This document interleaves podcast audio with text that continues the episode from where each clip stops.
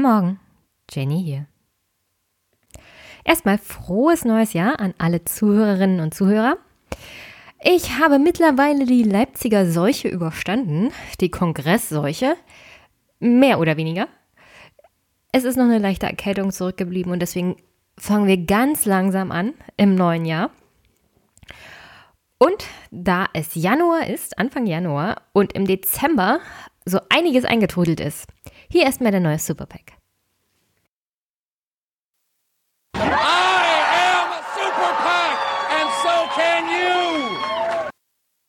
Als allererstes ein Dankeschön an Frank für die Zusendung der wunderschönen Teekanne, die mich jetzt durch die Erkältungszeit bringt. Sie steht immer griffbereit neben mir während des Podcastens. Meine alte ist ja leider kaputt gegangen und deswegen danke Frank für die Unterstützung. Dankeschön auch an Robert, der sich hat erweichen lassen und mir tatsächlich ein RB-Cappy geschickt hat, das ewig lange auf meiner Wunschliste war. Ich glaube, die wenigsten anderen wollten mir es schicken. Ich kann das nachvollziehen. Aber Dankeschön, Robert. Ich freue mich sehr. Ganz gut dazu passt natürlich die Star Wars Funko Sammelfigur von Kylo Ren hier auf der dunklen Seite der Macht. Äh, Dankeschön, Stefan. ich, ich liebe diese Figuren, die stehen hier auch überall bei mir rum. Äh, die meisten habe ich selber gekauft, aber die hast du mir zugeschickt. Dankeschön. Das war so eine Art Weihnachtsgeschenk. Und sie passt auch gut zu meiner RB-Mütze wie ich ja schon auf Twitter geschrieben habe, hier ist die dunkle Seite der Macht. Sehr, sehr stark. Besonders herzlichen Dank geht an dieser Stelle raus an Matthias. Der hat mir ein 119 Euro teures Mikrofon geschickt, das Rode PodMic. Ich habe es schon ausprobiert. Das benutze ich jetzt äh, für Interviews, wenn ich unterwegs bin. Das entsprechende zusätzliche Equipment habe ich auch. Der Ton damit ist einfach super stark, Matthias. Ich habe das wirklich unterwegs schon ausprobiert, auf dem CCC zum Beispiel, und werde jetzt demnächst, wenn ich vor Ort mit Leuten spreche, auch so meine Interviews aufnehmen können. Nicht, dass ich vorher keine guten Mikrofone hatte oder so, aber das ist nochmal ein Zacken schärfer und ein Zacken besser. Und deswegen herzlichen Dank für die Unterstützung ich bin super zufrieden und wir hatten uns ja per E-Mail schon nochmal ausgetauscht. Und ja, es entspricht vollkommen meinen Vorstellungen. Herzlichen Dank für die Unterstützung und damit bist du jetzt gleich zu Jahresbeginn 2020 im Superpack. Danke an Stefan E. für die Zusendung von Abschied vom Abstieg, einer Agenda für Deutschland von Herfried Münkler und seiner Frau Marina Münkler. Das ist ein Buch, das hatte ich tatsächlich auf der Frankfurter Buchmesse entdeckt und dann gleich auf meine Wunschliste gesetzt. Und deswegen herzlichen Dank. Und auch danke für die Nachricht. Und zwar weiter so gute Erholung über Weihnachten. Das mit der Erholung hat äh, begrenzt geklappt. Also ich habe mich erholt und bin dann gleich wieder krank geworden. Deswegen danke für die guten Wünsche. Aber ich schätze, Anfang Januar hat sich das dann auch mit der Erkältung gegeben. Danke, Stefan. Ich habe ein weiteres Buch bekommen von Dominik. An dieser Stelle schon mal herzlichen, herzlichen Dank. Es war nicht auf meiner Wunschliste. Ich weiß nicht warum, aber ich habe mich jetzt auch nicht genau so richtig erkundigt. Kann gut sein, dass er, also, dass dieses Buch auch nicht bei Amazon veröffentlicht wird. Das sieht mir so aus, als ob es im Selbstverlag gemacht wird. Und zwar Traumschiff Erde von oh, ich hoffe, ich spreche das richtig aus, Jason von Jutta Schenker. Ich bin noch nicht großartig dazu gekommen, es zu lesen, aber ich habe schon Ausschnitte gehört im Internet und ich danke Dominik recht herzlich, dass er mir das zugesendet hat und dass er mir das in dieser Art und Weise empfohlen hat. Danke, Dominik. Ich werde mich damit intensiv mal auseinandersetzen. Also das ganze Projekt scheint auch ein, ein besonderer Blick auf das Thema Klima und Zukunft zu sein, auf eine ganz besondere Art und Weise aus dem Blickwinkel eines ganz besonderen Menschen. Und deswegen Dankeschön, Dominik, für die Zusendung dieses Buches. Ein weiteres Buch von der Amazon-Wunschliste. Danke an Steve für Wir sollten uns vertrauen, der Aufstand in gelbem Westen. Und an dieser Stelle muss ich sagen, fast, fast leer gekauft, die Wunschliste am im Dezember. Es ist halt Weihnachten und Ende des Jahres und ich bin an dieser Stelle nochmal, es kommt noch einiges, wirklich schwer begeistert, wie viel Unterstützung so vor allem Ende des Jahres gekommen ist und wie viel Dankbarkeit auch für das, naja, Herstellen des Podcasts gekommen ist. Und deswegen herzlichen Dank. Ich ich bin schon an dieser Stelle ganz fertig. Das also war wirklich viel Danke und finanzielle Unterstützung, aber auch die ganzen Sachen, die von der Wunschliste kamen, jetzt im Dezember. Es war, es war einfach fast jeden Tag was im Briefkasten und ich, ich war ganz begeistert. Also wirklich, danke, danke Steve erstmal an der Stelle. Eins der letzten Bücher, die dann ankamen im Jahr 2019 das kam von Katrin aus Hamburg. Sie hat mir auch noch eine ganz nette Nachricht geschickt. Und zwar, Hi Jenny, frohe Weihnachten und vielen Dank für deinen tollen Podcast, auf den ich vor ein paar Monaten über Jung und Naiv, Schrägstrich Aufwachen, aufmerksam geworden bin. Viel Erfolg weiterhin. Herzlichen Dank für die netten Grüße und die netten Glückwünsche und für das Buch Einer von uns, die Geschichte des Massenmörders Anders Breivik. Auch das ist ein Buch, das konnte ich auf der Frankfurter Buchmesse kennenlernen. Auch die Autorin war in einem Gespräch bei dem norwegischen Pavillon. Super interessant, ein super interessantes Buch und ich werde es verschlingen. Und ja, an dieser Stelle auch danke an Jung und Naiv und Aufwachen Podcast, die mir also zum Machen des Podcasts sozusagen mir das Machen erleichtert haben, beziehungsweise mir gezeigt haben, wie das geht. Und aber auch, dass sie permanent Werbung machen für meinen Podcast. Das hilft dann auch, äh, Hörerinnen und Hörer zu gewinnen, beziehungsweise den Podcast zu verbreiten. Und ganz wichtig ist natürlich das Teilen des Podcastes auf andere Art und Weise. Also weiterempfehlen hilft immer super dolle. Und diese Podcast-Liebe versuche ich natürlich auch auf andere Art und Weise zu teilen. Also wenn ich zum Beispiel gute Podcast-Projekte ins Ohr bekomme, die mir gefallen, die ich gut finde, dann empfehle auch ich sie weiter. Also wenn ich finde, das gibt mir irgendwas oder das ist mal was ganz Besonderes, da sollte man wenigstens mal reinhören, dann versuche ich das auch auf irgendeine Art und Weise zu bewerben, weil es gibt so viel Platz für Podcasts auch, finde ich. Hier draußen und in unserer Gesellschaft und überhaupt hat man auch bei bestimmten Podcasts, die vielleicht nur fünf Minuten gehen oder so, das klingt jetzt komisch, aber dafür hat man auch Zeit. Also es gibt kurze, kurze Podcasts, die einem tatsächlich auch was geben können. Und deswegen versuche ich das, was Jung und Naiv und Aufwachen mir gibt an Unterstützung und auch die Community darum, weiterzugeben. Und deswegen an dieser Stelle auch noch Danke an die beiden Jungs und die Aufwachen und Jung und Naiv Community. Und danke an Katrin für das Buch. Dankeschön an Neuhörerin Swantje. Sie hat mir 10 Euro per PayPal gespendet und ist über eine Suchfunktion einfach mal bei Spotify rumgesurft, über meinen Podcast gestolpert. Und ich hatte von ihr auch die letzten Folgen einen Kommentar drinne und sie war ganz begeistert davon, wie ich die Medienberichterstattung über die SPD sozusagen ein wenig begleitet habe. Ich hoffe, dass der Podcast dir auch weiterhin gefällt. Und ich glaube, heute werde ich mal ein bisschen noch was dazu sagen, wie die Medienberichterstattung zu Saskia Esken und der ganzen Leipziger Sache da war. Aber nur ganz kurz. Aber danke für die finanzielle Unterstützung, Swantje. Weitere 10 Euro per PayPal kamen von Thomas W. Und er hat noch dazu geschrieben, Dank für die differenzierte Aufarbeitung der Themen, die im Mainstream leider kaum mehr stattfanden. Vergesst Julian Assange nicht. Danke Thomas für die finanzielle Spende. Danke an Tim, ebenfalls bei PayPal gespendet 20 Euro und er schreibt, Hallo Jenny, vielen Dank für den tollen Podcast. Ich wünsche dir schöne Weihnachten und alles Gute fürs neue Jahr. Liebe Grüße, Tim. Also nachträglich hoffe ich, hast du auch wunderschöne Weihnachten gehabt und einen guten Rutsch ins neue Jahr. Herzlichen Dank für die Spende und ich hoffe, dass auch in 2020 der Podcast weiterhin auf dem Niveau arbeiten kann wie bisher. Ich werde jedenfalls alles dafür tun.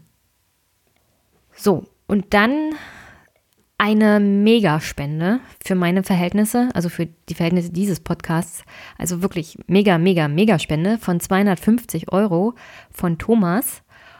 Und der hat geschrieben, da die Amazon-Wunschliste-Belieferung mit Prime nicht geht, nimm das hier von einem aus der fast Rentnerrepublik, der deine Monologe von der ersten Stunde an konsumiert. grandios, weiter so, als austarierende Mitte zwischen den intellektuellen Überfliegern und jugendlichen Heißspornen bin ich immer wieder begeistert, dass du das zweifellos grandios Gespann Aufwachen durch Einmischen ergänzt und auf eine Weise erdest, die ich sehr, sehr gut finde. Viel Erfolg für 2020 von Thomas aus der Nähe von Dresden. Herzlichen Dank, Thomas. Ich weiß gar nicht, was ich sagen soll. Ich habe leider keine Kategorie von Super Super Pack Spendern, weil ich ja immer sage, jeder Euro zählt und an der Stelle möchte ich auch immer alle gleich behandeln, weil ich mich wirklich über jede Art von Unterstützung freue. Ob es Feedback ist, nette Kommentare, weiterverteilen oder jeder Euro, der mir ein Dauerspender zukommen lässt, aber 250 Euro auf einmal als Jahresspende sozusagen. Oh, es ist einfach nur grandios. Wirklich herzlichen Dank, Thomas. Und liebe, liebe Grüße nach Dresden oder in die Umgebung von Dresden. Es war, als ich das gesehen habe, war ich natürlich in Leipzig beim CCC und war ganz, ganz geflasht, muss ich so sagen. Ich kann, kann meine Freude über diese finanzielle Unterstützung kaum in Worte fassen. Das fließt natürlich auch alles in die technische Weiterentwicklung des Podcasts ein. Und als ich in Leipzig war beim 36C3, Stefan war auch vor Ort, hat er gesagt, wir besuchen noch den Zoo und dann machen wir gleich noch ein Hörertreffen und einige Hörerinnen und Hörer auch des Aufwachen-Podcasts waren natürlich dabei. Unter anderem Clemens, der mich dann gleich eingeladen hat ins Gotteswanerland. Dankeschön, Clemens. Ich habe dich nicht vergessen und deswegen bist du hier und heute im Superback. Und dann noch an dieser Stelle, last but not least, Dankeschön an die Dauerspender, die auf das Konto von Einmischen überweisen. Und zwar, das sind Marcel und Adam, die jeweils ein Euro gespendet haben und das permanent machen, jeden Monat. Danke dafür. Das läppert sich nämlich auch zusammen. Und Kolja, 6,66 Euro, auch monatlich, auch Dauerspender. Und auch das läppert sich ja zusammen und Gott sei Dank, nach zwölf Monaten ist es nicht mehr die Teufelszahl. Ja? Dankeschön, Kolja. Danke an Andreas und Steffen, 10 Euro, Dauerspender, herzlichen Dank. Und das ist immer noch Betreuungsgeld für den Podcast, beziehungsweise Betreuungsgeld-Podcast. Danke an Frank für regelmäßig auch 5 Euro. Und auch wenn der Podcast nicht mehr Politikbetreuung heißt, der Sinn ist immer noch der gleiche. Einmischen, Politik-Podcast. Und hier wird Politik betreut. Und das die Medienlandschaft so und so. Danke, Frank. Und nur um das kurz einzuschieben, auch bei den Überweisungen diesen Monat, also im Dezember, ging es dann tatsächlich mal wirklich hoch her. Also nicht nur die Dauerspender, sondern auch einzelne Jahresabschlussspenden sozusagen. Und deswegen lese ich dir hier auch noch vor. Die sind natürlich dann auch im Superpack für den Januar. Als allererstes aber danke an den Dauerständer Mark aus Dublin. Der spendet jetzt monatlich 20 Euro. Herzlichen Dank, Marc. Danke an Anonym, 3 Euro für jeden Monat. Danke an Andreas für 20 Euro.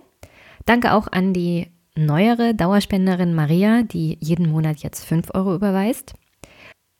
Danke an Olaf, der dann im Dezember noch 50 Euro überwiesen hat und dazu geschrieben hat, Dankeschön für deine Arbeit, ich wünsche dir was, Grüße.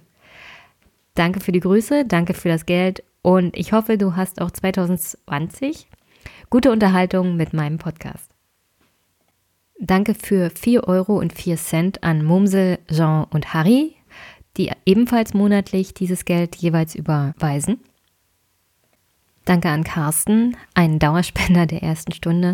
Ich freue mich über jeden Euro von dir, Carsten. Herzlichen Dank. Und auch über deine Mails, auch wenn ich nicht in letzter Zeit dazu komme, auf alles zu antworten. Aber du weißt ja, und du verstehst ja, das wird momentan alles ein wenig arbeitsintensiv. Aber wenn ich kann, greife ich auch was davon auf, was du mir schickst. Danke, Carsten. Und die letzte Spendeüberweisung im Jahr 2019 kam von Matthias K. Der hat geschrieben, kenne deine Podcasts noch gar nicht, habe aber ein gutes Gefühl bei dir. Politische Nicht-Politikerin, die engagiert richtige Fragen stellt. Huh. Danke, Matthias. Angesichts der Höhe der Spende von 151 Euro und 51 Cent, was anscheinend auch sein Weihnachtsgeld ist, kann ich nur hoffen, dass wenn du in meine Podcasts reinhörst, du schwer, schwer begeistert bist. Ich möchte nämlich nicht, dass dein Weihnachtsgeld irgendwie falsch investiert war oder so. Ich stelle damit natürlich nur gute Sachen an, also für den Podcast und für die Hörerinnen und Hörer. Und hoffe, wirklich hoffe, dass dir der Podcast gefällt. Aber ich glaube, du bist auch über Aufwachen über mich gestolpert. Und wenn dir deine Auftritte von mir da gefallen haben, denke ich mal, dass auch mein Podcast dir in irgendeiner Art und Weise zusagt. Also herzlichen Dank für diese wirklich auch mega tolle Spende und dieses praktische Weihnachtsgeld, weil ich im öffentlichen Dienst kriege ja kein Weihnachtsgeld. Das ist sozusagen Podcast-Weihnachtsgeld.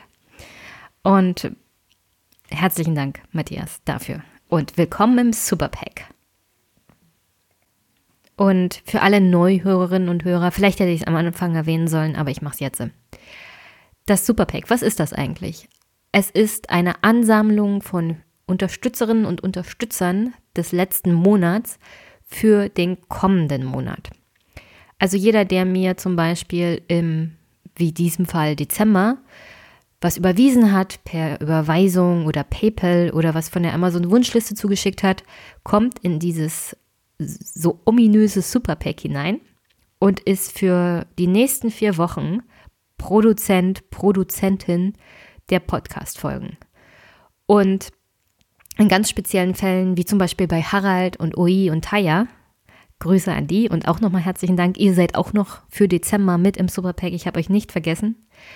Wenn Sie, also Sie haben mir zum Beispiel sonst regelmäßig was geschickt, aber dann haben Sie mir mal sozusagen alles zusammengeschmissen und eine einmalige Sache zugeschickt. Aber dann habe ich sie trotzdem monatlich in der Spendenliste gelassen, weil ich genau wusste, das war jetzt sozusagen, Sie haben die monatliche Spende zusammengeschmissen und dann bleibst du natürlich im Superpack. Kein, also das ist für mich No-Brainer sozusagen.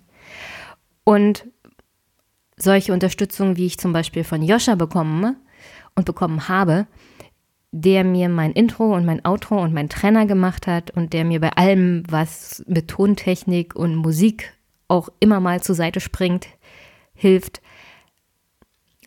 der ist dann natürlich auch permanent genannt in den Shownotes als sozusagen großartiger Unterstützer dieses Podcasts, der diesen Podcast auch besser gemacht hat durch den wirklich, also das wunderschöne Intro und das wunderschöne Outro, das ich habe und den klitzekleinen Trenner, den ich hier auch öfters mal einspiele. Also für jeden, der das neu hört, das Superpack ist einfach die Ansammlung aller Unterstützerinnen und Unterstützer. Und jeder, der in irgendeiner Art und Weise hilft, diesen Podcast besser zu machen oder weiter zu betreiben oder in irgendeiner Art und Weise mir ein wunderschönes Feedback gibt, der kommt hier in das Superpack hinein und ich freue mich wirklich über jeden einzelnen Euro und ja, ich bin einfach nur schwer begeistert. Herzlichen Dank an vor allem alle Mitglieder des Superpacks diesen Monats. Herzlichen, herzlichen Dank. Herzlichen Dank für die wunderbaren Großspenden auch und das Weihnachtsgeld und die tollen Weihnachtsgeschenke in Form von Büchern und allem drum und dran. Ja, und ich hoffe, der Start in das neue Jahr rechtfertigt das alles. Ich bin guter Dinge, guter, guter Dinge. Auf alle Fälle kann ich nur sagen, jetzt auch mal zusammengefasst für das Jahr 2019. Ich freue mich wirklich sehr, vor allem wenn es schöne Nachrichten gibt, auch nette Kommentare beziehungsweise ehrliches Feedback zu den einzelnen Folgen. Ich weiß manchmal, das habe ich zum Beispiel auch schon als Feedback bekommen, piekst mein, mein Monolog öfters mal an. Also bin nicht so die linke Blase an sich, sondern der Podcast ist, soll auch zum Nachdenken anregen, soll ein bisschen auch, naja, anpieksen und ein bisschen aufregen. Dazu ist er auch da. Und so generell vielleicht auch mal eine andere Sicht auf die Dinge als zum Beispiel bei Twitter geben. Ich versuche mich auch immer kontrovers mit Sachen auseinanderzusetzen. Und ja, das wird dann ein wenig langatmiger, das habe ich auch schon gehört. Aber ich versuche wirklich Sachen von aus mehreren Perspektiven zu sehen. Und ja, ich glaube, das macht den Podcast für mich und auch für die Hörerinnen und Hörer dann auch so ansprechend. So, und dann an dieser Stelle, um den Superpack abzuschließen, nochmal danke für die Unterstützung und jetzt mit beiden Beinen ins Jahr 2020.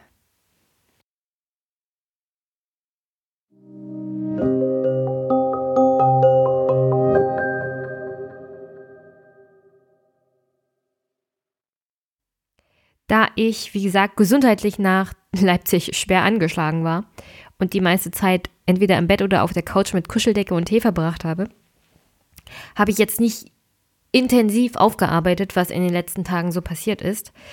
Nur zu der Sache in Leipzig möchte ich ein paar Worte tatsächlich verlieren.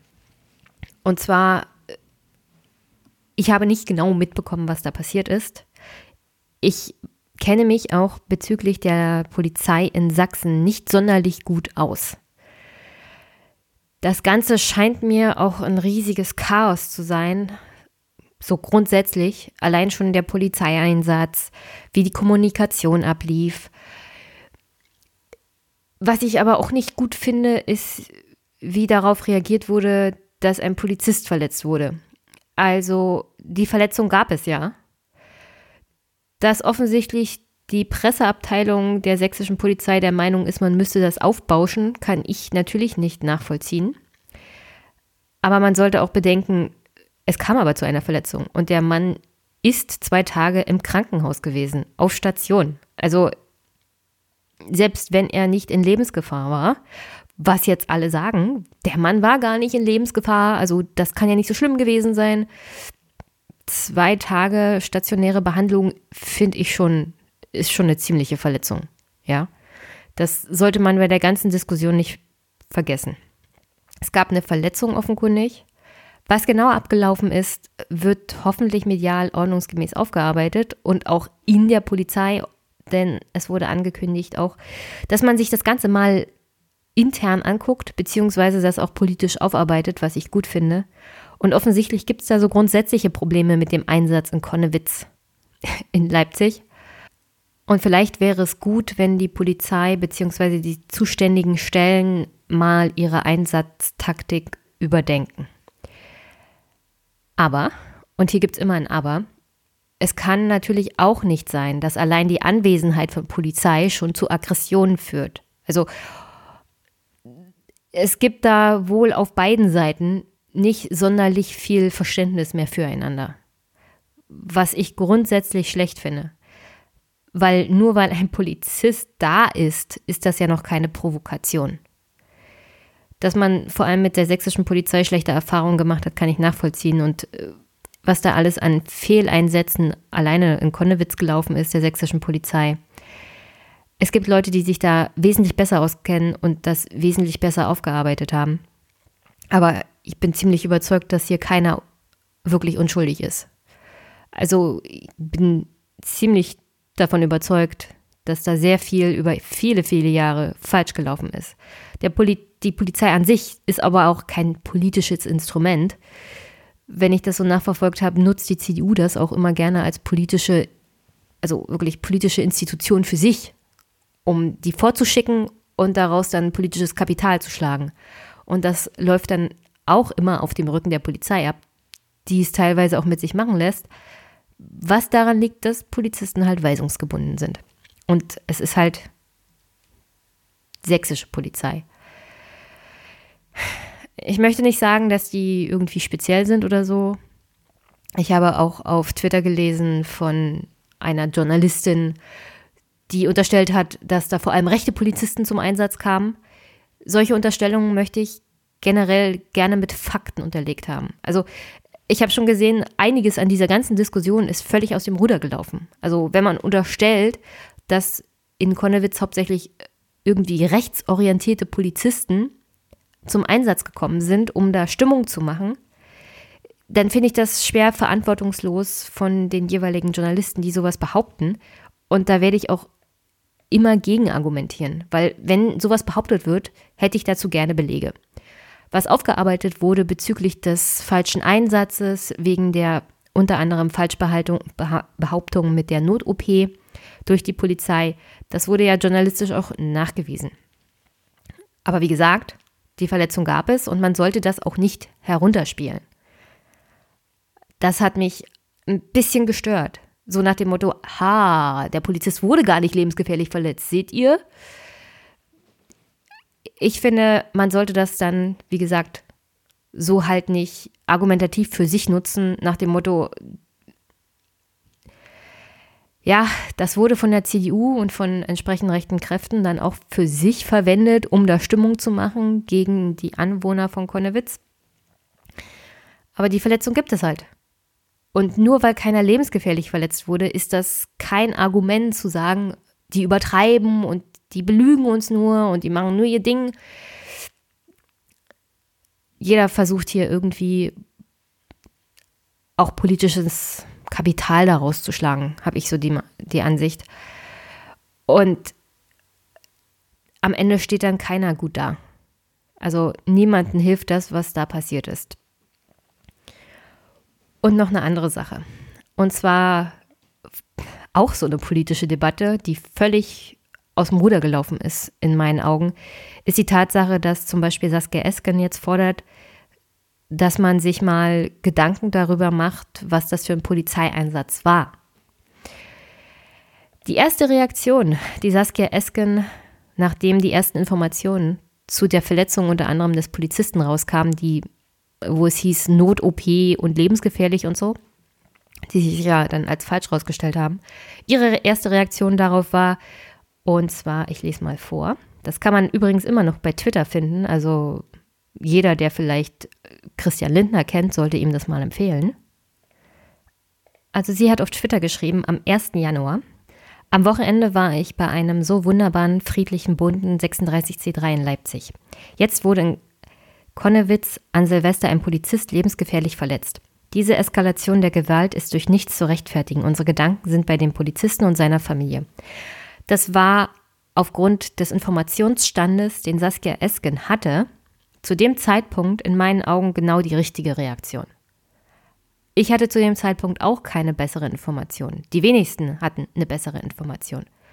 Und sie hat genau in meinen Augen richtig reagiert, weil alle dachten, ein Polizist sei lebensgefährlich verletzt worden. Im Nachhinein hat sich dann offenkundig herausgestellt, dass die Polizei halt in, in Sachsen irgendwie ein Problem mit bestimmten Informationen hatte.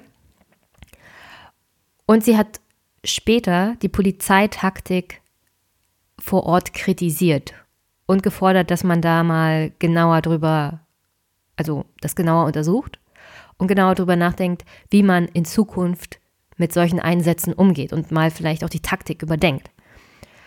Und keiner hat aufgegriffen, was sie zuerst geschrieben hat. Das haben offensichtlich viele einfach nur ignoriert, sondern alle haben sich darauf gestürzt, unter anderem auch Christian Lindner, was sie dann als Reaktion darauf geschrieben hat, dass es offensichtlich Probleme mit der Polizeitaktik vor Ort gab und dass die Polizei vor allem gegenüber der Presse bestimmte Informationen nicht so richtig ehrlich rausgebracht hat. Und haben sie dann kritisiert, dass sie den Beamten und Beamtinnen in den Rücken fallen würde und das total unehrlich sei und sozusagen eine linke Kommunistin verklausuliert. Unter anderem auch Christian Lindner. Und das hat sie einfach nicht getan. Die Presse hat das übrigens auch so aufgegriffen. Einfach mal die Tweets von anderen Politikern zitiert, die Saskia Esken kritisieren. Unter anderem gab es dann auch noch eine Art Verwarnbrief aus der Fraktion heraus an Saskia Esken. Und ich kann mich noch erinnern, wie bei der Regionalkonferenz und auch beim Bundesparteitag der SPD alle geschworen haben, also wir halten jetzt zusammen und keine internen Sticheleien mehr und sowas alles. Und das kann man jetzt natürlich total vergessen. Also diese kleinen Sticheleien innerhalb der Fraktion sind offenkundig nicht abgestellt. Es gibt da offenkundig auch Leute, die sich freuen über jeden Fehler, den unter anderem auch Saskia Esken macht. um das medial auszunutzen und an ihrem Stuhl und ihrer Autorität und ihrer Glaubwürdigkeit zu nagen. Ich glaube, die Bundestagsabgeordnete ist selber Polizistin gewesen, beziehungsweise ist, ist es dann wieder, wenn sie aus dem, also wenn sie nicht mehr Mandatsträgerin sein sollte. Und ich habe jetzt den Inhalt des Briefes, werde ich jetzt hier auch nicht großartig vorlesen. Es geht grundsätzlich um das Prinzip, wie wieder darüber berichtet wurde. Dass Saskia Esken äh, praktisch nur die Beamten kritisiert hätte und dass sie ihnen in den Rücken gefallen sei und dass man als, als SPD-Vorsitzende nicht machen sollte. Und ich wäre auch eine derjenigen, die das kritisieren würde. Also so würde ich das auch kritisieren, wenn es denn stimmen würde. Es stimmt einfach nicht. Die allererste Reaktion von Saskia Esken war tatsächlich Rückendeckung für Be den Beamten, der verletzt würde und seine Familie. Und ich hoffe, dass noch andere das mitbekommen haben. Denn Saskia Esken kommt mir vor wie ein sehr ehrlicher und prinzipientreuer Mensch. Und deswegen, wie gesagt, ich kannte ja den Tweet von, von Saskia Esken zu dem, zu dem ganzen Vorkommen.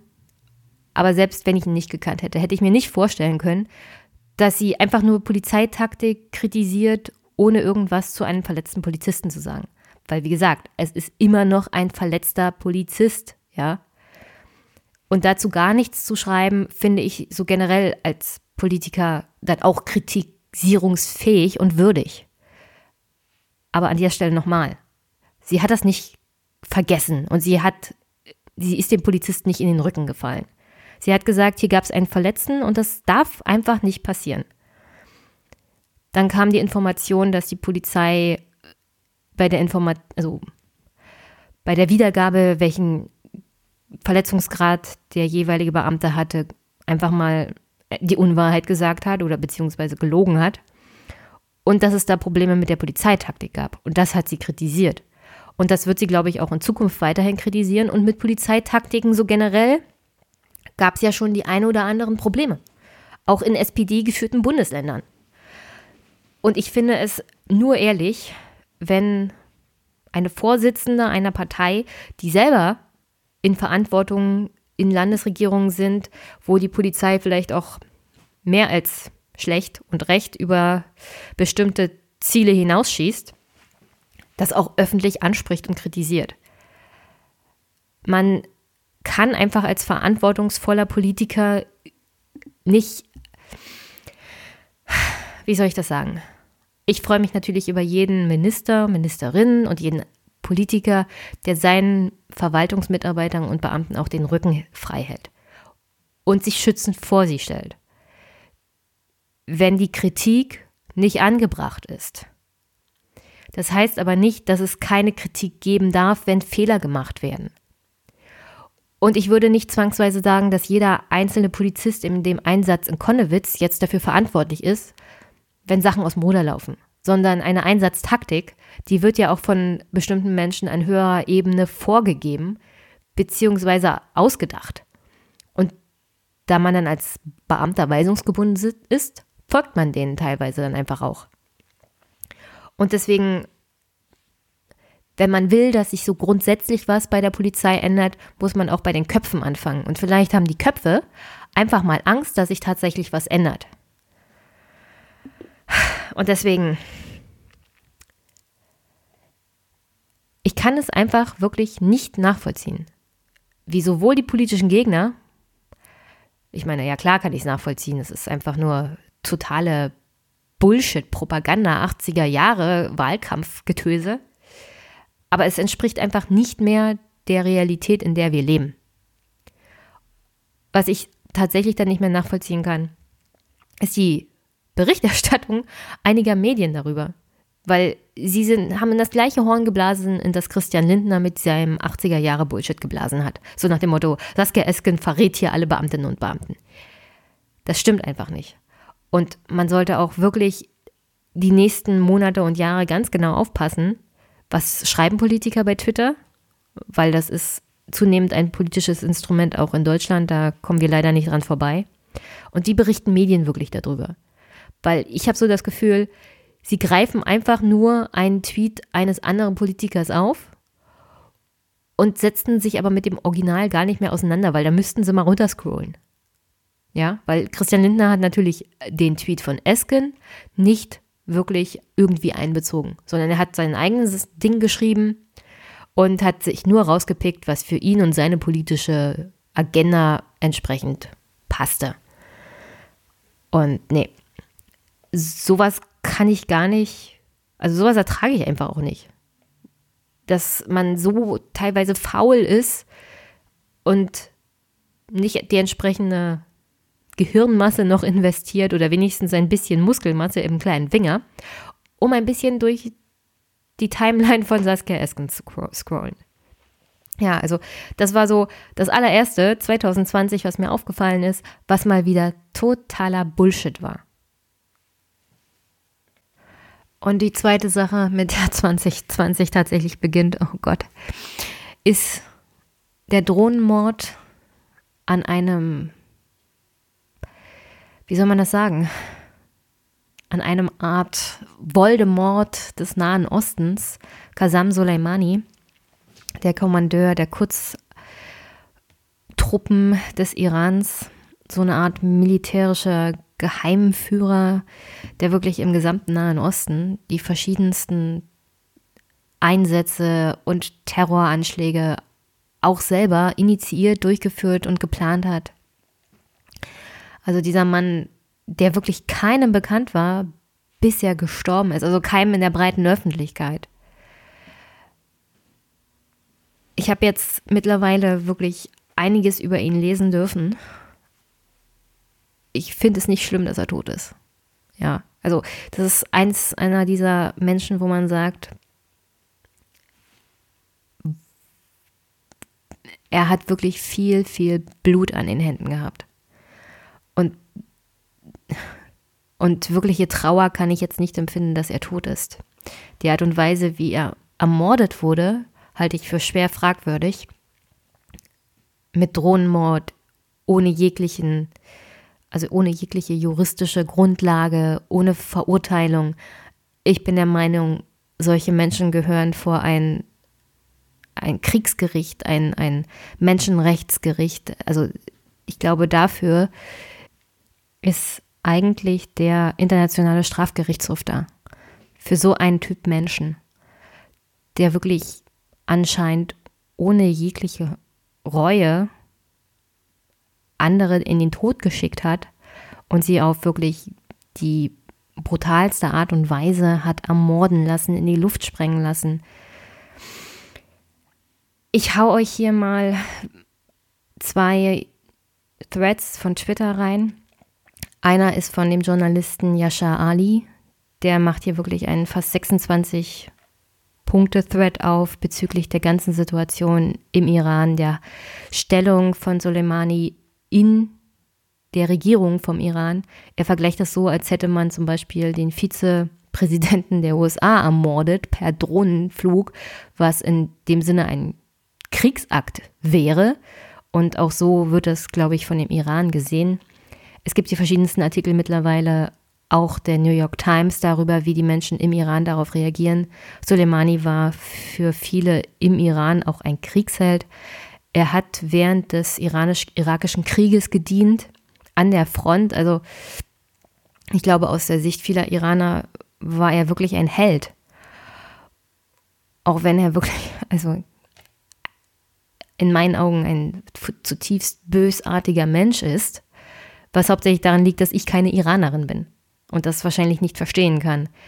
Und dass er tatsächlich alles getan hat für sein Land, was er dachte, was gut ist für das Überleben des Staates Iran und wie er aufgebaut ist, auch das ganze Mullah-System. Also, dass diese Diktatur so bleibt, wie sie ist. Für ihn und für die Menschen, die ihn anhimmeln und ihn unterstützen, ist alles, was er getan hat, das Richtige gewesen. Ungefähr so wie wenn Leute sagen, Trump tut das Richtige für Amerika. Nur dass Soleimani ein sehr, sehr, sehr intelligenter Mensch war. Also ein Stratege, so wie ich das lesen konnte, wie der Iran ihn hoffentlich kein zweites Mal bekommt in nächster Zeit, weil dieser Mann war schwer, schwer gefährlich. Und ein zweiter Streit von der Journalistin, Autorin Kim Gattas, die sich entsprechend auch nochmal damit auseinandersetzt. Und ein Text von 2013, The Shadow Commander bei Dexter Filkins. Der hat über Soleimani geschrieben im Jahr 2013.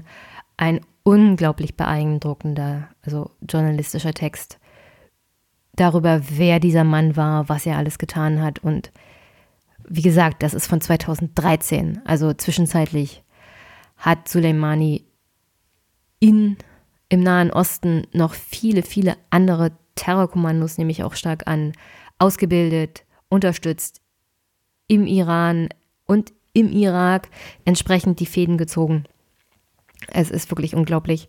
Es wird auch also gesagt, und ich bin ziemlich überzeugt, dass das stimmt, dass er eigentlich so eine Art zweiter Außenminister war. Also das war der Kopf der iranischen Außenpolitik und diese iranische Außenpolitik läuft über ein Netzwerk, so wie sich das anhört, von terroristischen Organisationen, terroristischen Akten, aber auch Hinterzimmerdeals auf eine Art und Weise ab. Puh, ich glaube, da gibt es keinen Vergleich für auf europäischer Ebene im aktuellen, also in der aktuellen Politik. Niemand denkt wirklich so strategisch. Also ich kenne keinen, vielleicht gibt es ja Menschen, das ist ja das Problem bei der ganzen Sache, dass man solche Strategen erst in der Weltöffentlichkeit sieht, wenn sie dann bereits tot sind. Ich wünschte mir, wir hätten auf europäischer Ebene jemanden, der so strategisch denken würde, aber vielleicht nicht terroristisch agieren würde, wie dieser Mann, der wirklich alles dafür getan hat, um sein Heimatland zu schützen. Und wenn ich sage alles, dann lehne ich das auch ab. Also ein zutiefst bösartiger Mensch. Gleichzeitig müssen wir uns jetzt damit auseinandersetzen, was hier passiert ist, weil der Iran hat entsprechend reagiert. Aufgrund der Tatsache, welche Stellung Soleimani auch im Iran hatte, kann ich mir nicht vorstellen, dass der Iran da irgendwie tatenlos bleibt. Momentan gibt es dann noch Staatstrauer, drei Tage Staatstrauer wurde angekündigt. Die wird jetzt auch durchgezogen. Es gibt Menschen, viele, viele Menschen auf der Straße, die trauern. Wie viel davon Propaganda und wie viel davon ernst gemeint ist, kann man, also kann ich jetzt aus meiner Position als Europäerin nicht sagen, aber ich schätze mal, einiges davon ist tatsächlich echt. Menschen weinen. Also keiner weiß, was, was hier und jetzt danach passiert. Ich finde es gefährlich, in diese Kriegshorn, in das Kriegshorn zu blasen und zu sagen, das war eine gute Entscheidung, was Trump da getan hat. Das war nämlich eine sehr, sehr dumme Entscheidung, jemanden mit einer Drohne zu töten, der jetzt nicht irgendjemand war, sondern tatsächlich eine offizielle Funktion eines Staates hatte. Ja, das war kein XY-Terrorist, der vom Iran irgendwie finanziert wurde, sondern das war ein Mensch mit offizieller Funktion eines Staates, eines international anerkannten Staates. Und egal, was man vom Iran hält, es, es ist immer noch Teil dieses Planeten, der Staatengemeinschaft. Und man bringt nicht einfach so einen Funktionsträger eines anderen Staates auf diese Art und Weise um man befürwortet das auch nicht und man feiert das auch nicht. Dafür gibt es halt andere Kanäle. Und wenn die USA so daran interessiert waren, diesen Mann zur Verantwortung zu ziehen und zu verhindern, dass er weiter tätig ist, ja, nehmt ihn fest, stellt ihn vor ein Gericht, aber bringt ihn nicht per Drohne um. Das hat die Möglichkeit, also das ist wirklich so, als würdest du ein Streichholz in ein Pulverfass werfen und das fliegt dir dann um die Ohren der Nahe Osten. Jegliche Intervention, jegliches Handeln der USA dort vor Ort hat in den letzten 20 Jahren gezeigt, dass es nur noch schlimmer wird. Alles, was dort passiert ist, nach dem 11. September, der Einmarsch in den Irak, der Zusammenbruch des Funktionierens aller staatlichen Institutionen des Irak, das Auftauchen des, I, des IS, der Bürgerkrieg in in Libyen, in Syrien, das ganze Land, also alles, der ganze Nahe Osten ist eine reine Katastrophenlandschaft. Und jetzt den Iran zu destabilisieren. In dieser Situation ist nichts weiter als purer politischer Selbstmord, ja. Keiner weiß, was passiert, wenn der Iran tatsächlich in irgendeiner Art und Weise kriegerisch agiert gegenüber nicht nur den USA, sondern jedem, der ihnen geholfen hat. Rammstein Relaisstation lässt grüßen. Vielleicht waren es auch nur die Italiener. Aber ich kann mir vorstellen, wenn der Iran zum Beispiel asymmetrische Kriegsführung macht, was ich mir gut vorstellen kann, angesichts der Tatsache, was Soleimani da für ein System bezüglich der militärischen Schlagkräftigkeit des Irans eingeführt hat, dann kann jeder auf jedem öffentlichen Platz Opfer werden der Vergeltung des Irans. Jeder, der den Amerikanern geholfen hat und jeder Amerikaner selber könnte jetzt Ziel von Vergeltungsmaßnahmen sein. Und genau deswegen bringt man Menschen nicht per Drohne um. Also das ist eine Art und Weise, so auf internationale Art und also auf internationalem Boden zu agieren. Ich weiß nicht. Ich hätte nicht gedacht, dass das überhaupt möglich ist, so dämlich zu agieren. Also wirklich ohne jeglichen Sinn und Verstand. Und es gibt ja genug Leute, die auf Twitter wiedergegeben haben, was Trump vor einigen Jahren, bevor er selbst Präsident wurde, noch getwittert hat, so nach dem Motto, ach, um seine Wiederwahl zu garantieren, geht Obama in den Krieg mit dem Iran, das muss verhindert werden.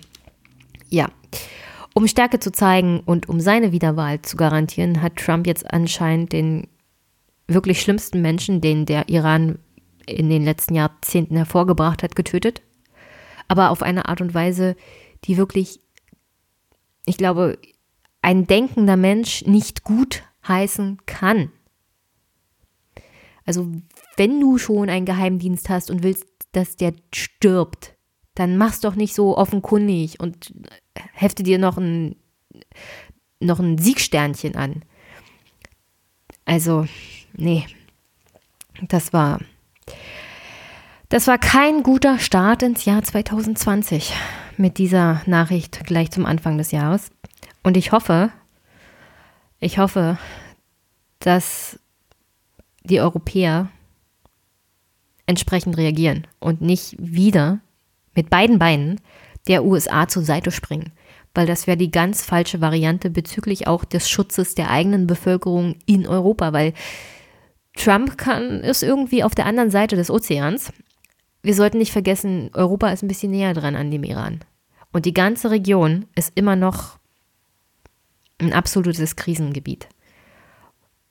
Und jeglicher Krieg, jeglicher Bürgerkrieg, Krise, die dort ausbrechen, wird wieder zu Flüchtlingen und Vertriebenen führen, die wieder in Europa ankommen, beziehungsweise die über das Mittelmeer müssen und dort wahrscheinlich dann zu Hunderten, Tausenden an Trinken werden. Es wird wieder zu Menschen kommen, die irgendwo in Griechenland auf Inseln stranden, weil die Europäer sich nicht einigen können, wie sie verteilt werden das nächste Jahrzehnt, das nächste Jahr sieht dann an der Stelle echt erstmal richtig düster aus.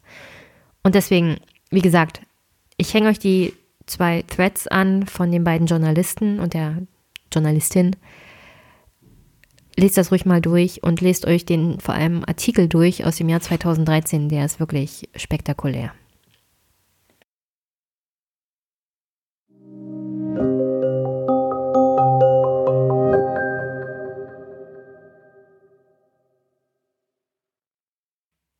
Zum Abschluss.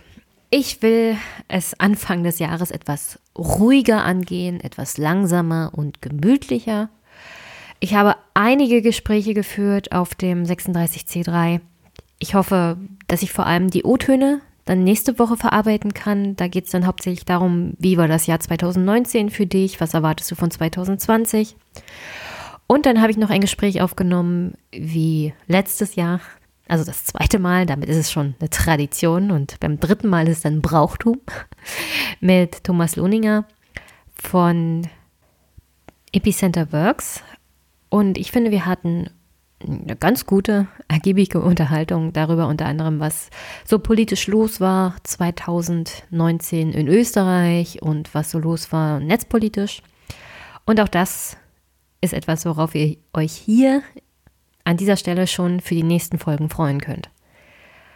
Und sonst möchte ich hier jetzt im Anschluss ankündigen ein Gespräch, das ich zusammen mit Stefan und Saskia Esken auf dem 36C3 hatte.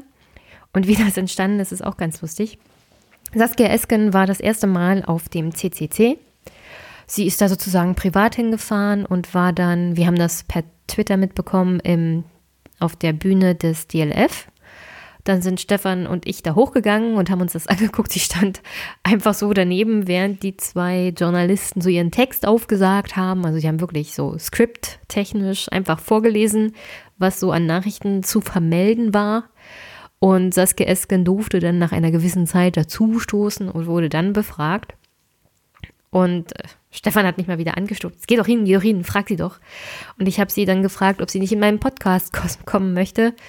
Äh, und sie hat ja gesagt, aber ich hätte die Pressestelle anschreiben müssen und so. Und bei der SPD-Pressestelle weiß man immer nicht. Das hätte ja Monate dauern können. Und Stefan war wieder mal der mutigere und der spontanere und hat sie einfach so gefragt, na, wie lange sind Sie denn noch hier und hätten Sie nicht Zeit für ein spontanes Interview?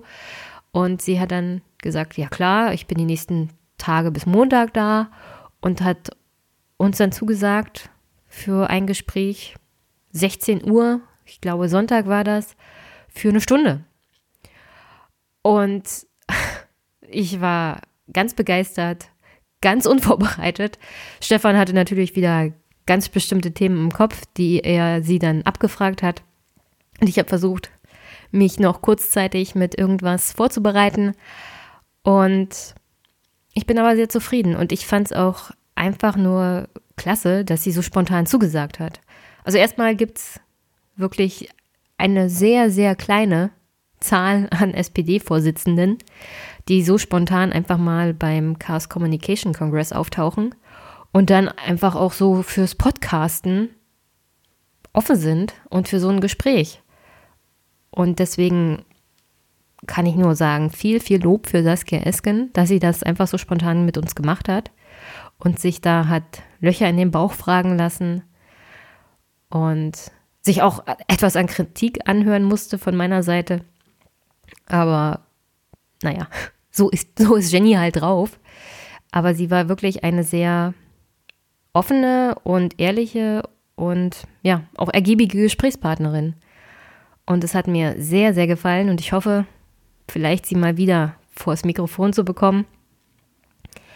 Hat, ja, also für mich ist das immer ein gutes Zeichen, so generell, wenn Politiker so offen sind, auch gesprächsbereit sind. Hat man heutzutage nicht mehr allzu oft. Deswegen viel, viel Lob an dieser Stelle an Saskia Esken und an den neuen Wind im Willy Brandt-Haus, den sie hoffentlich da mit reinträgt. Und das und was Stefan so gefragt hat, hört ihr, wie gesagt, hier gleich im Anschluss. Sonst an dieser Stelle möchte ich euch einen wunder, wunderschönen Start in die Woche wünschen, in den Tag, weil es ist ja heute Montag und natürlich ins Jahr. Ich hoffe, ihr hattet einen guten Rutsch, einen guten Start und ich hoffe, dass wir die ersten drei Tage einigermaßen verkraften und dass es nicht zu einer Eskalation im Nahen Osten kommt. Und das Jahr vielleicht dann auch friedlich weitergeht. Ja. Und sonst wisst ihr ja Bescheid. Es würde mich freuen, wenn ihr Feedback gebt zu dieser Folge, zum Podcast allgemein. Ihr könnt ihn unterstützen, indem ihr ihn weiterempfehlt, ihn bewertet, bei iTunes vor allem. Da freue ich mich immer sehr drauf und darüber, weil das jagt dem Podcast irgendwie in dem nicht erkennbaren Algorithmus nach oben. Keine Ahnung, wie das funktioniert, aber ich sehe dann immer, wenn ich eine Bewertung habe, springt der Podcast in Aufmerksamkeit nach oben. Deswegen sind solche Bewertungen immer gerne gesehen. Und sonstige Unterstützung geht, wie gesagt, bei PayPal, Überweisung und Amazon Wunschliste, was ihr alles in den Shownotes findet. Und ja, an dieser Stelle dann, wir hören uns. Bis bald.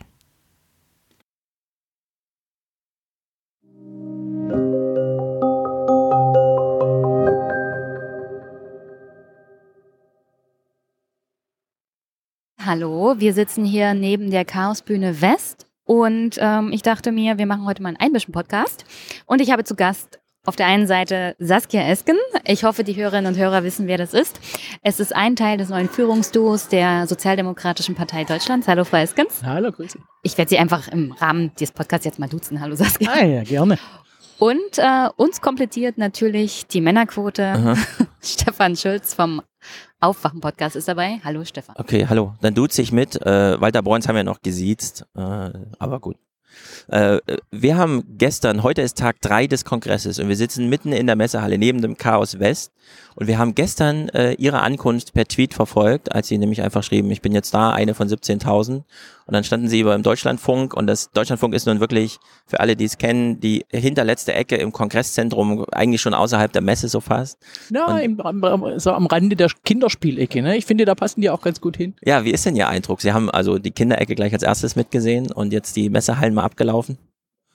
Ja, mein Eindruck ist, dass es ein wahnsinnig bunter Kongress. Es gefällt mir irre gut. Die Stimmung hier ist sehr, sehr, wie soll ich sagen, sehr ähm, äh, der, der Vielfalt entsprechend ähm, äh, friedlich und, und, und freundlich und äh, äh, total neugierig aufeinander und äh, neugierig auf äh, die Entwicklung der Welt. Also ich bin sehr fasziniert davon, wie Leute die Tage zwischen den Jahren, die man ja eigentlich gerne mit den Füßen auf dem, auf dem Sofa äh, verbringt, ähm, hier, hier zusammen äh, Dinge entwickeln. Finde ich wirklich klasse, ja. Aber sie kam ja mit dieser Reputation auch ins SPD-Chefamt. Äh, sie kennt sich aus mit Netzpolitik, spricht für die Fraktion in diesen Themen.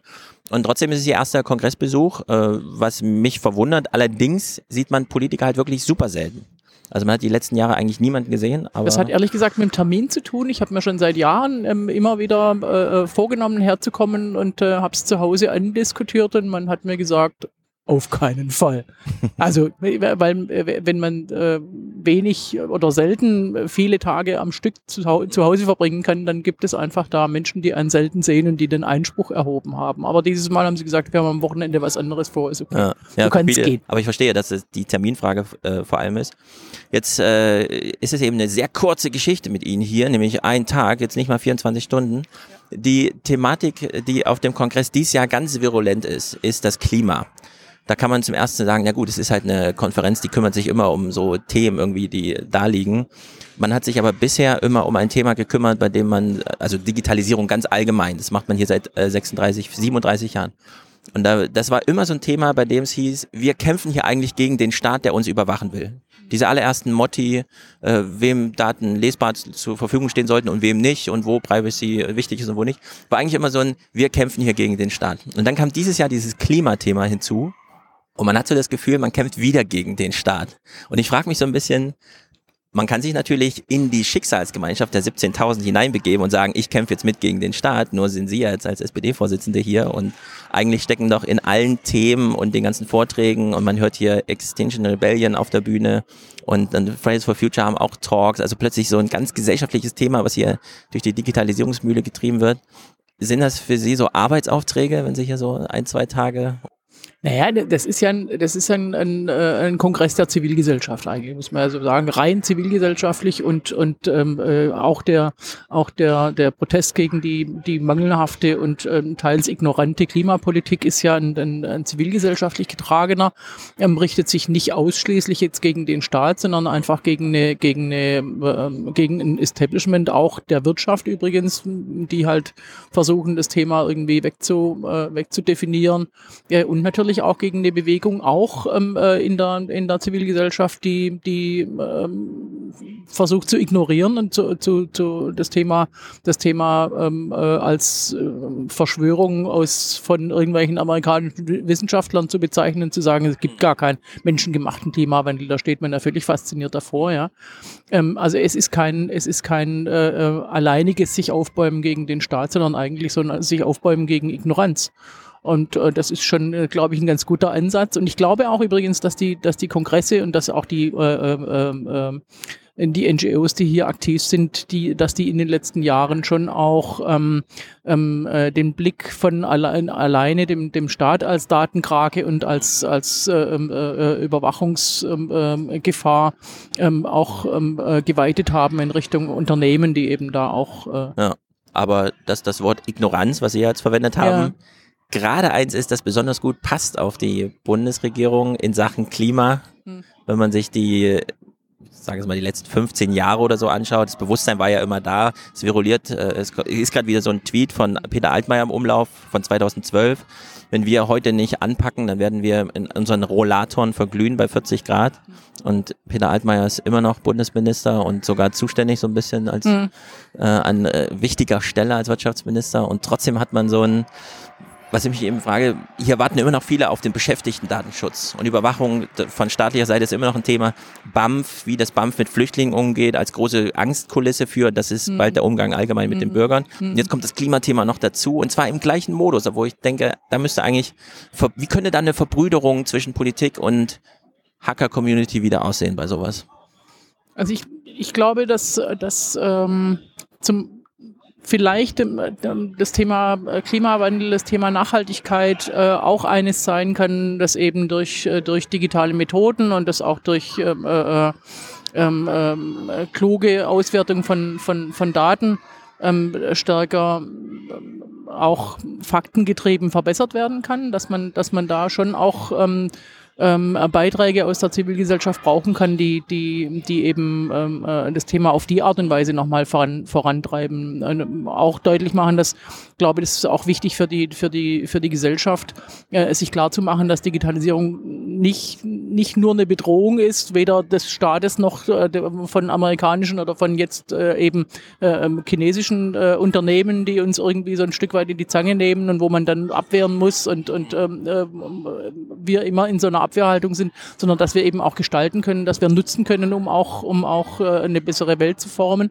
ja, auch im Sinne der Nachhaltigkeit und auch in, im, im, im Sinne des Klimaschutzes. Ja, also gestern gab es einen Vortrag vom Umweltbundesamt, erstaunlicherweise, mhm. sonst hat man diese Gremien hier selten. Ja. Die haben den blauen Engel für Software vorgestellt. Mhm. Software, die besonders effizient läuft. War okay. natürlich erstmal beschränkt auf Software, die nur auf dem Desktop läuft, also Handy-Software, die dann nochmals per Stream an irgendwelche Megaserver angebunden ist, war noch ausgeklammert. Aber da sah man schon so einen ersten, ersten, wo man Hand in Hand sozusagen gehen kann, äh, staatlicherseits. Und wir hatten natürlich einen sehr großen Talk gestern zur Deutschen Bahn. Mhm. Äh, da wurde eine Big Data Auswertung zum Thema Pünktlichkeit und so weiter gemacht. Und dann gab es die Scheuerwende, die nochmal erklärt wurde. Ja, ich glaube, man ist eine Stunde zu spät, ne? Ja, ja, wenn die, wenn, ja, die Scheuerwende ist, wenn der Zug gar nicht bis zum letzten Halt fährt, sondern vorher schon hart gewendet wird, um dann auch wenigstens auf dem Rückweg wieder pünktlich zu sein. und das konnte man aus den Daten wunderbar auslesen, dass es diese politische Strategie gibt. Also so langsam äh, kommen hier so, so Themen, klar, Umweltbundesamt dann sogar als Institution vor Ort. Aber es sind so Themen, wo ich, wo ich fast Hoffnung schöpfe, obwohl so viele Themen so unaufgelöst immer noch als Fragen einfach im Raum stehen, wo man sagt, hier müsste eigentlich, deswegen nochmal die Frage, wie könnte, gerade jetzt auch, wenn wir ein neues Jahrzehnt starten, wie könnte so eine, wie soll man sagen, ähm, neue SPD, die ja schon eingeläutet ist, inhaltlich ähm, Digitalisierung, Ökonomie, äh, Ökologie und so weiter so einbauen, dass man 2019 schon ein Programm sichtbar macht und vielleicht sogar im ersten Quartal 2020 schon formuliert. Also arbeiten Sie schon an neuen Grundsatzthemen, haben Sie schon Leute im Auge in der Partei, die man so zusammenbinden könnte, um mal jetzt auch Text zu produzieren, Ideen also vorzuschlagen. Die, die SPD ist ja ähm, mit 156 Jahren eine ziemlich alte Partei und die ähm, äh, es ist eine es ist eine, eine Partei, die ganz viel Stärke sowohl aus ihrer Mitgliedschaft bezieht und aus deren Kompetenzen als auch ähm, aus aus guten Drähten äh, zu zu Partnerorganisationen ähm, auch der Zivilgesellschaft. Das ist schon immer so gewesen und das muss und soll auch weiterhin so sein. Ähm, die SPD ist übrigens die erste, erste und glaube ich mittlerweile noch ein, einzige Partei, die ein, ein, digitales Grundsatzprogramm erarbeitet hat. Das die, äh, nannte sich, nennt sich Digital Leben, ist 2015 ein ganzes Jahr lang entwickelt worden und zwar genau im, im, äh, auch im, äh, im Austausch mit, mit vielen Akteuren von draußen.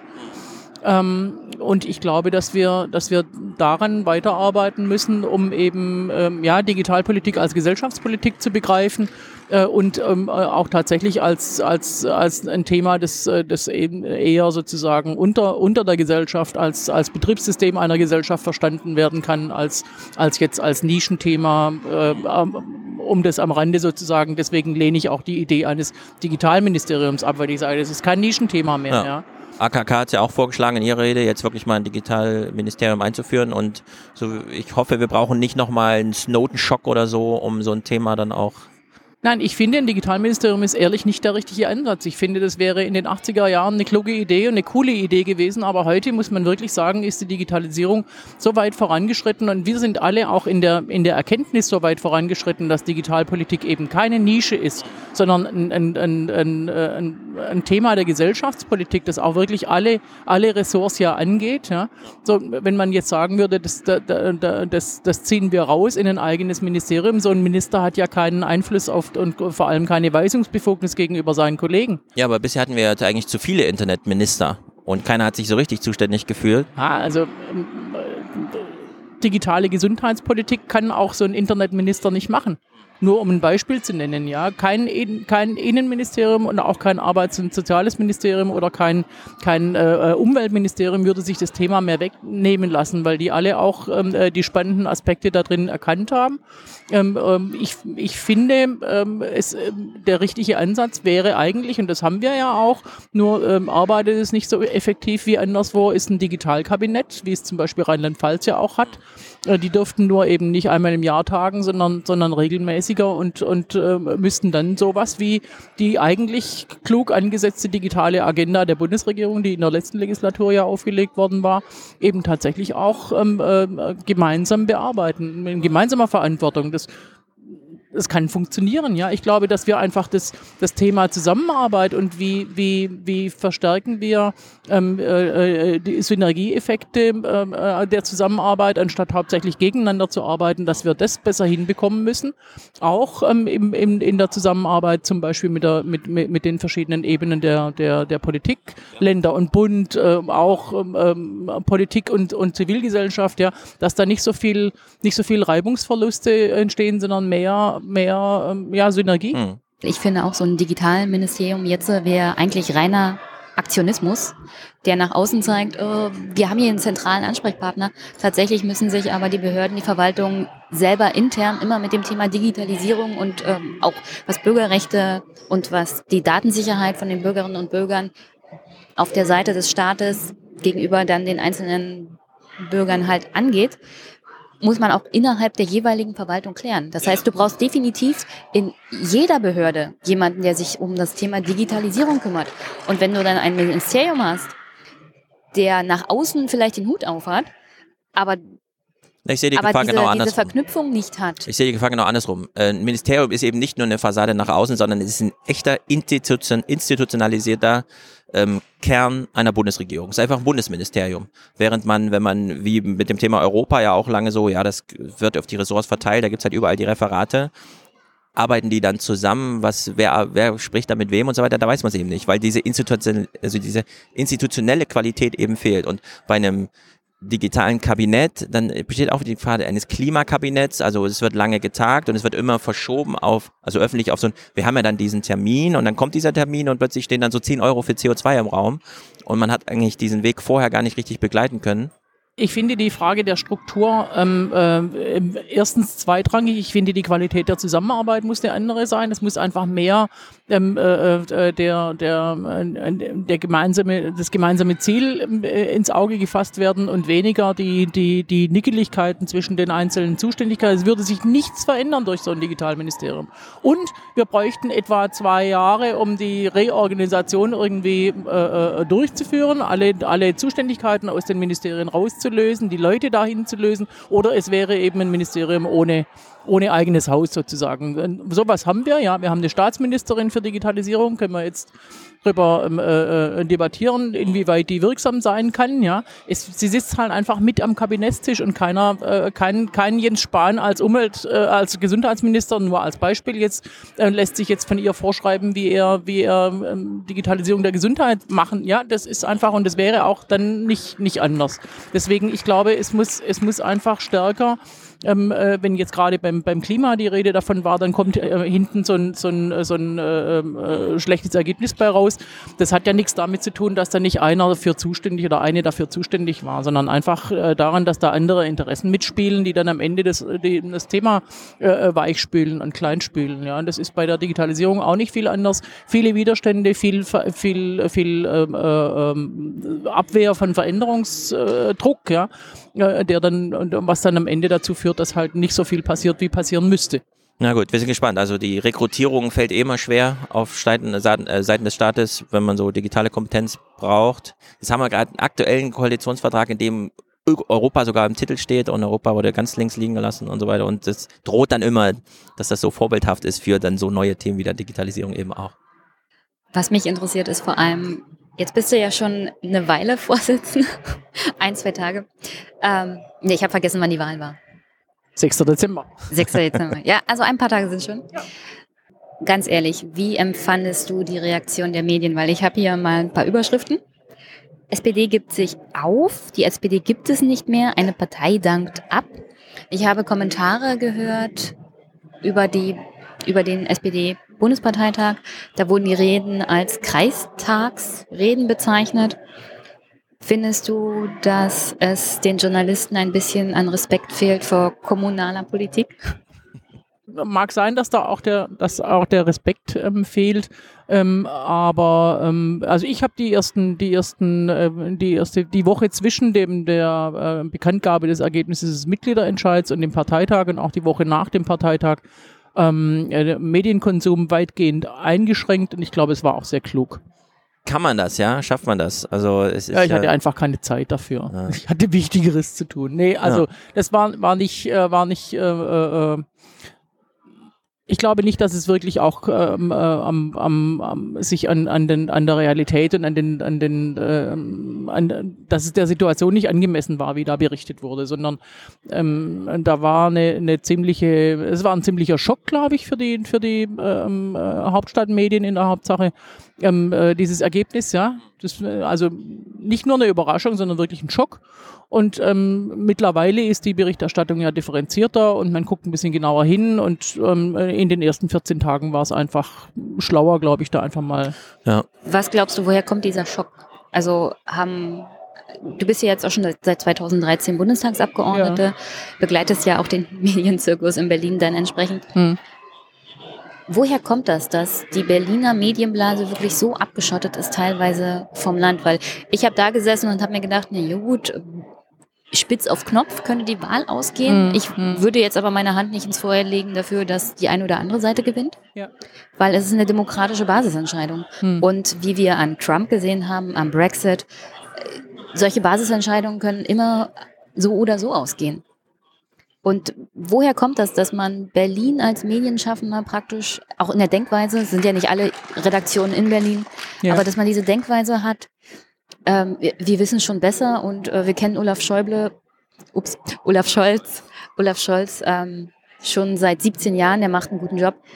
Woher kommt das, dass man, auch ich als normaler Bürger das Gefühl habe, redet ihr eigentlich überhaupt noch mit jemandem, der nicht in eurer eigenen Bubble ist?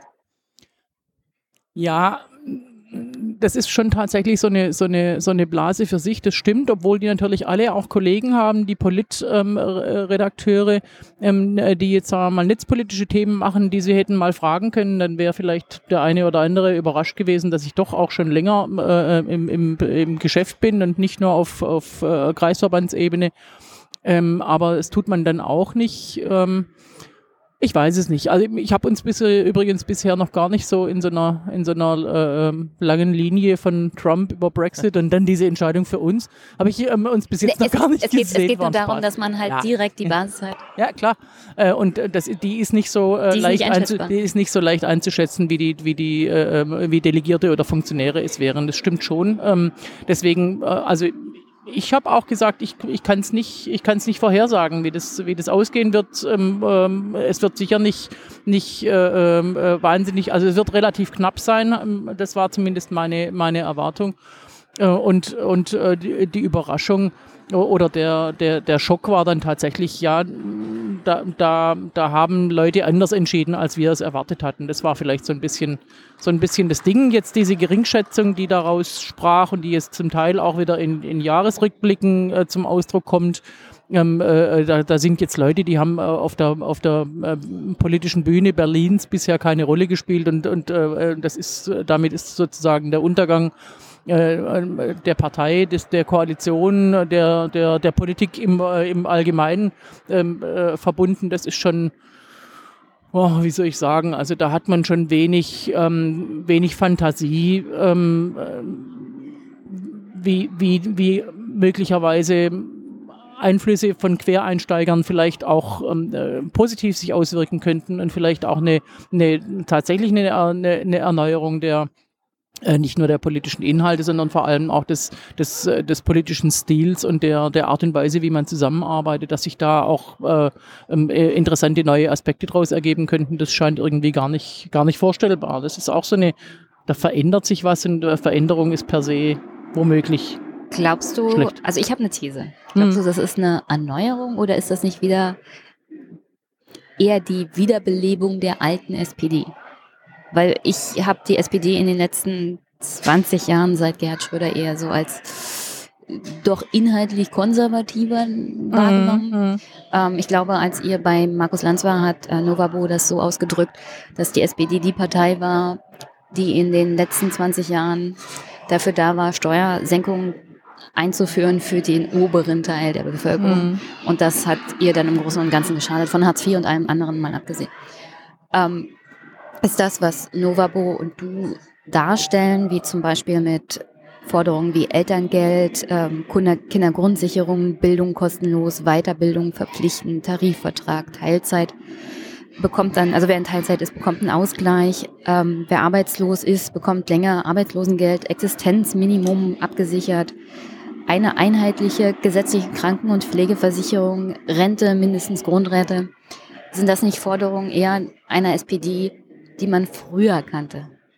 Ist das ja, die also, Wiederauferstehung der alten SPD? Ich glaube, dass die SPD als Partei und in ihrer Parteiprogrammatik ähm, ihre neoliberale Phase längst überwunden hat. Das ähm, hat äh, äh spätestens 2009 begonnen, diese äh, sozusagen Erneuerung oder auch Rückbesinnung auf, auf, auf, die, auf die sozialdemokratischen Werte. Ähm, ähm, nur hat man es im Regierungshandeln jetzt nicht unbedingt gemerkt. Es hat natürlich auch damit zu tun, dass man in großen Koalitionen äh, war, wenn man Regierungshandelt. Es hat aber auch damit zu tun, dass vielleicht diese, diese, äh, diese programmatische Erneuerung noch nicht, noch nicht in, in, den, äh, im, in, den, in den Spitzen, in den handelnden, vor allem regierungshandelnden Spitzen der Partei angekommen ist. Also eine äh, ne, ne Steuerkonzepte, wie sie jetzt äh, von, von der, von, von der äh, Vermögenssteuerkommission, nee, so hieß sie glaube ich nicht, aber so eine Kommission eben der Partei, wie, wie die erarbeitet wurden, die, die sind halt ähm, vielleicht ähm, äh, bei denen, die da als Finanzminister tätig sind, noch nicht, noch nicht richtig angekommen. Mittlerweile ja, ja. Jetzt machen wir, ähm, äh, versuchen wir gemeinsam tatsächlich auch die, die SPD da ein Stück weit zu ihrer eigenen Programmatik zu führen. Und ich, ich könnte schon auch sagen, eine Rück, es ist eine Rückbesinnung, es ist aber auch na, natürlich eine, eine, ein, ein Hinwenden nach äh, äh, zur Zukunft, nicht nur in die, der Blick in die Vergangenheit soll das nicht sein, sondern wir wollen eben unsere, unsere, unsere Grundwerte wieder auf die Gestaltung einer, einer guten und gerechten Zukunft äh, äh, richten. Mhm. Ja? Aber warum fällt das in der Dis Diskussion so schwer? Die Vermögenssteuer 95, das war ja einfach, das Bundesverfassungsgericht sagt, mhm. hier werden irgendwie die äh, Sachstände falsch ermessen, das sollte man mal neu machen und dann sagt die Bundesregierung, ja, da machen wir mal gar nichts und dann läuft die einfach aus. Mhm. So, und dann äh, macht Rot-Grün Hartz IV, wo dann auch Wolfgang Streeck schon sagt, naja, das muss schon mit der Einführung eines Mindestlohns einhergehen, ansonsten mhm. ist das irgendwie blöde. Mhm. So, und dann wird es einfach nicht gemacht. Und ich frage mich immer, 2019 ist, äh, eigentlich wäre es doch einfach daran zu erinnern, dass es die Diskussion schon so gab und dass es da auch eine prinzipielle Logik gibt, die jeder versteht, dass man sagt, ja, also wenn man so einen Niedriglohnsektor hat, dann muss der sich schon unterscheiden irgendwie nochmal von Hartz-IV-Sätzen. Also da müssen einfach so ein paar Linien eingezogen werden. Und das ist einfach ein Mindestlohn von sollte mathematisch, wenn man eins plus eins zusammenzählt, reichen, damit der Staat nicht in die Breche springen muss, um dann eine, eine Rente aufzustocken. Ja? Also das sind doch eigentlich einfachste Wahrheiten, die trotzdem so schwer zu kommunizieren sind und gleichzeitig das Phänomen, was Jenny dann äh, eben angesprochen hat, es findet diese SPD-Urwahl statt und das Ergebnis kommt Samstag 18 Uhr. Man denkt so, naja, sonntags sind ja Journalisten irgendwie in den, im Wochenende. Mhm. Plötzlich kommen bei Welt.de 15 Überschriften von 13 verschiedenen Autoren, die den ganzen Sonntag da saßen, um, ja, aber zum, zu den eigentlichen innerlichen Themen gar nichts. Und das, ja. das muss sie doch so richtig wurmen, wenn sie das jetzt so am eigenen Leib auch erfahren, wie das so abläuft. Ja klar, das ist natürlich ärgerlich, dass man sich wieder mit, nicht mit den Inhalten beschäftigt, dass man auch in Richtung Parteitag dann eigentlich nur erwartet hat, und platzt jetzt die GroKo, ja oder nein, an welchen Inhalten sie platzen könnte oder nicht platzen könnte, das, da, da musste man wirklich richtig auch dagegen anreden und, und hat dann ja so kleine Nischen mal bekommen. Ähm, der Parteitag hat ja auch ähm, ein Sozialstaatskonzept beschlossen, das, äh, das ähm, äh, Andrea Nahles noch, noch mit vorbereitet hatte, ja, die Abkehr von, von, von Hartz IV, ähm, wo sich die Partei auf den Weg macht. Und, und, und ich meine, die, die Dinge sind schon, sind schon, liegen eigentlich auf dem Tisch. Ähm, aber äh, da gibt es natürlich harte auch Abwehr dagegen. Also äh, die jetzt die Ideen, die Vermögensteuer wieder zu beleben, haben ja Hasse Plattner zum Beispiel dazu bewogen zu sagen, äh, unter diesen Umständen müsste er das Land verlassen. Ja, ja. wow. Als, aber der liest äh, sowas auch im Videotext. Das verstört viele noch viel mehr.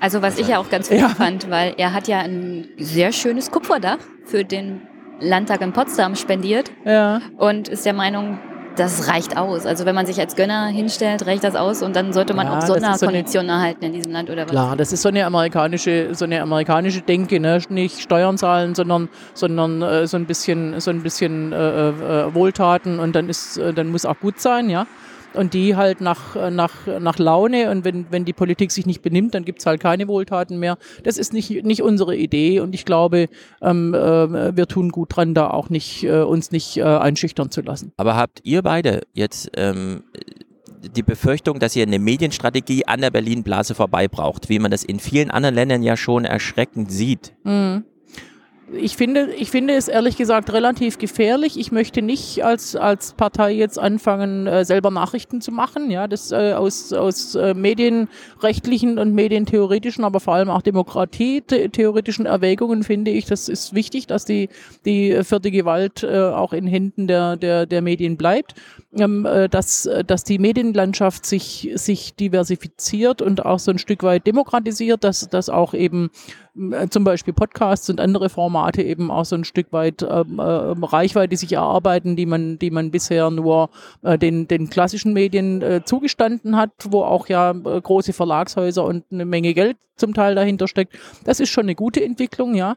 Aber wir sollten jetzt nicht alle anfangen und vor allem sollten die, die, die, die Profi-Politikakteure nicht anfangen, selber Nachrichten zu produzieren. Das ähm, halte ich für, für problematisch.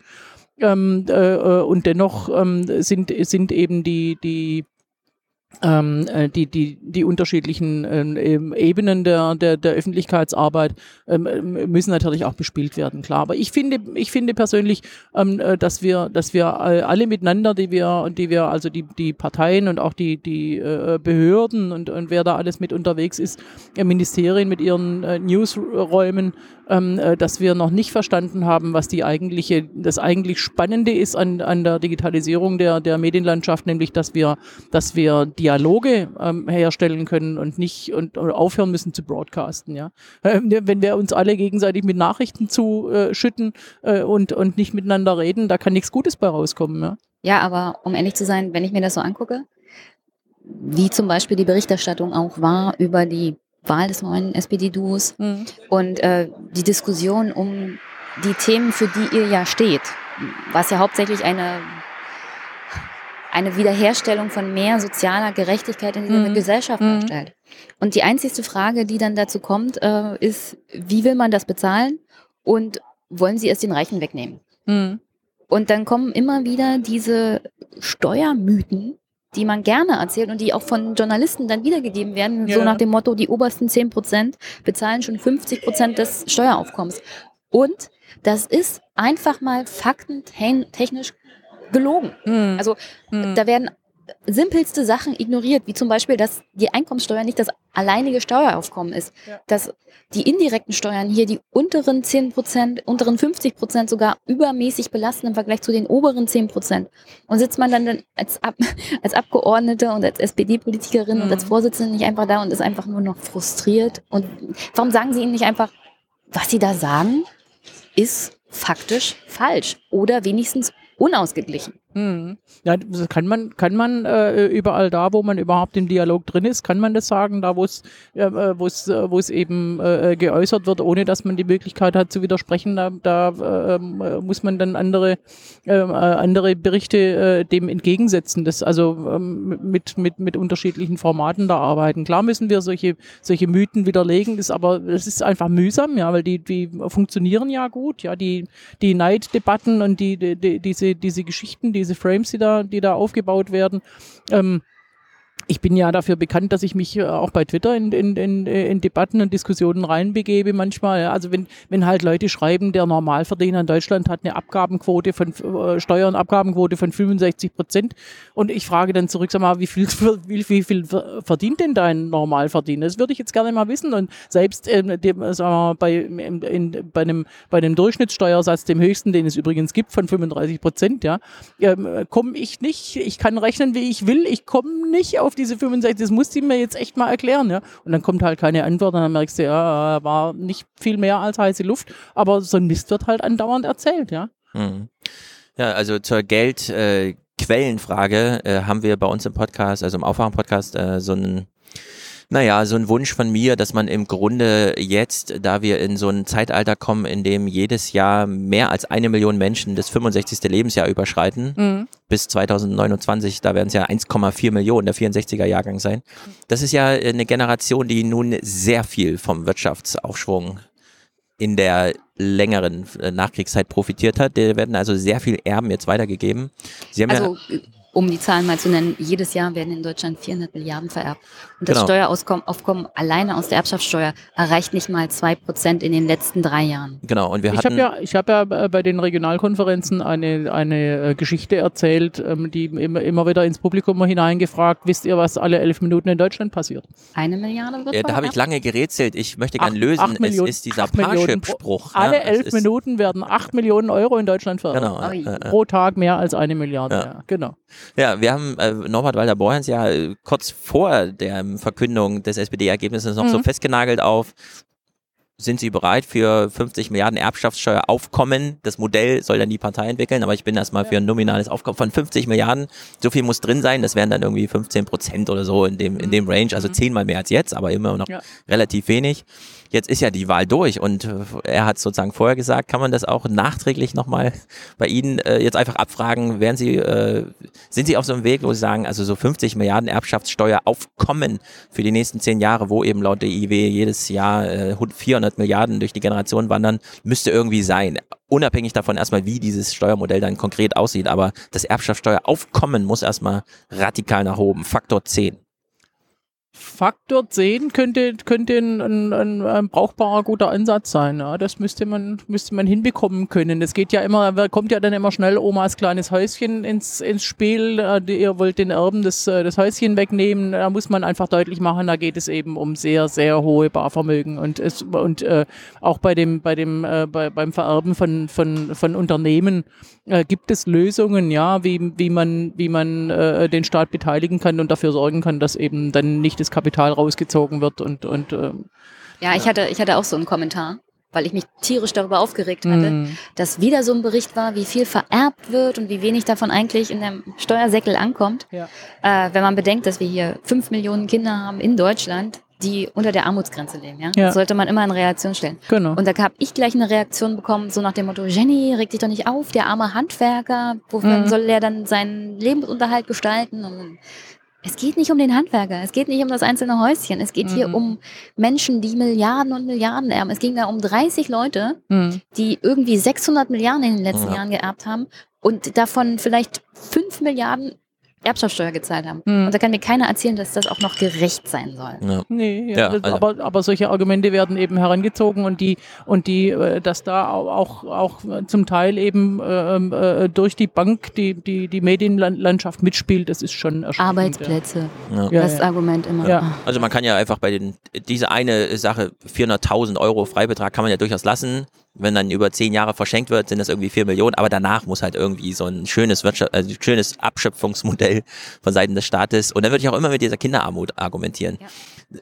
Deswegen wollen wir mal kurz zu Lanz fragen. Äh, Ralf Stegner, der ja nun leider nicht mehr im Vorstand ist, wie ich erfahren habe, in einer äh, langen äh, Begleitung dieses Sonntags da. Äh, der saß ja nochmal bei Ralf Stegner die Woche vorher und hat dort gesagt, ja, also äh, Millionäre, äh, das sollte man ja schon mal irgendwie neu rechtfertigen jetzt in der Zukunft. Und dann äh, hat ja Lanz reingekrätscht mit, also jetzt spielen sie wieder Millionäre gegen Kinder aus und hat Ralf Stegner gesagt, ja, das mache ich. Und da habe ich gesagt, das ist dieser Moment, auf den habe ich lange, lange, lange gewartet. Mhm. Wir haben uns immer gequält im Aufwachen-Podcast mit den Elefantenrunden nach der Wahl, wenn irgendwelche Fragen kamen zu irgendwelchen, der Elefant im Raum ist die AfD, weil noch nicht im mhm. Bundestag vertreten, aber dann trotzdem schon Thema und so weiter. Und nie hat sich ein Politiker getraut, einfach mal zu sagen, diese Frage ist dumm, die hm. weise ich jetzt zurück. Hm. Und als Lanz meinte, jetzt spielen sich schon wieder Millionäre gegen Kinder aus, muss das denn immer sein? Hat Ralf Stehner gesagt, ja, das mache ich. Ich spiele jetzt gegeneinander aus. Hm. Und ich denke mir, genau, wir spielen die jetzt mal gegeneinander aus. Hm. Wir machen es ja nicht äh, auf der Straße und das Faustrecht, soll, das soll sondern Lanz mal argumentieren, dass die Kinder in der Situation die Verlierer sein sollen. genau. Weil er ja immer da sitzt Richtig. und die armen Millionäre in Schutz nimmt, denen man ja so viel wegnehmen will. Mhm. Genau. Und äh, deswegen würde ich jetzt gerne mal ihn so richtig in den Kopf kriechen oder dir, wir duzen uns ja alle. Genau.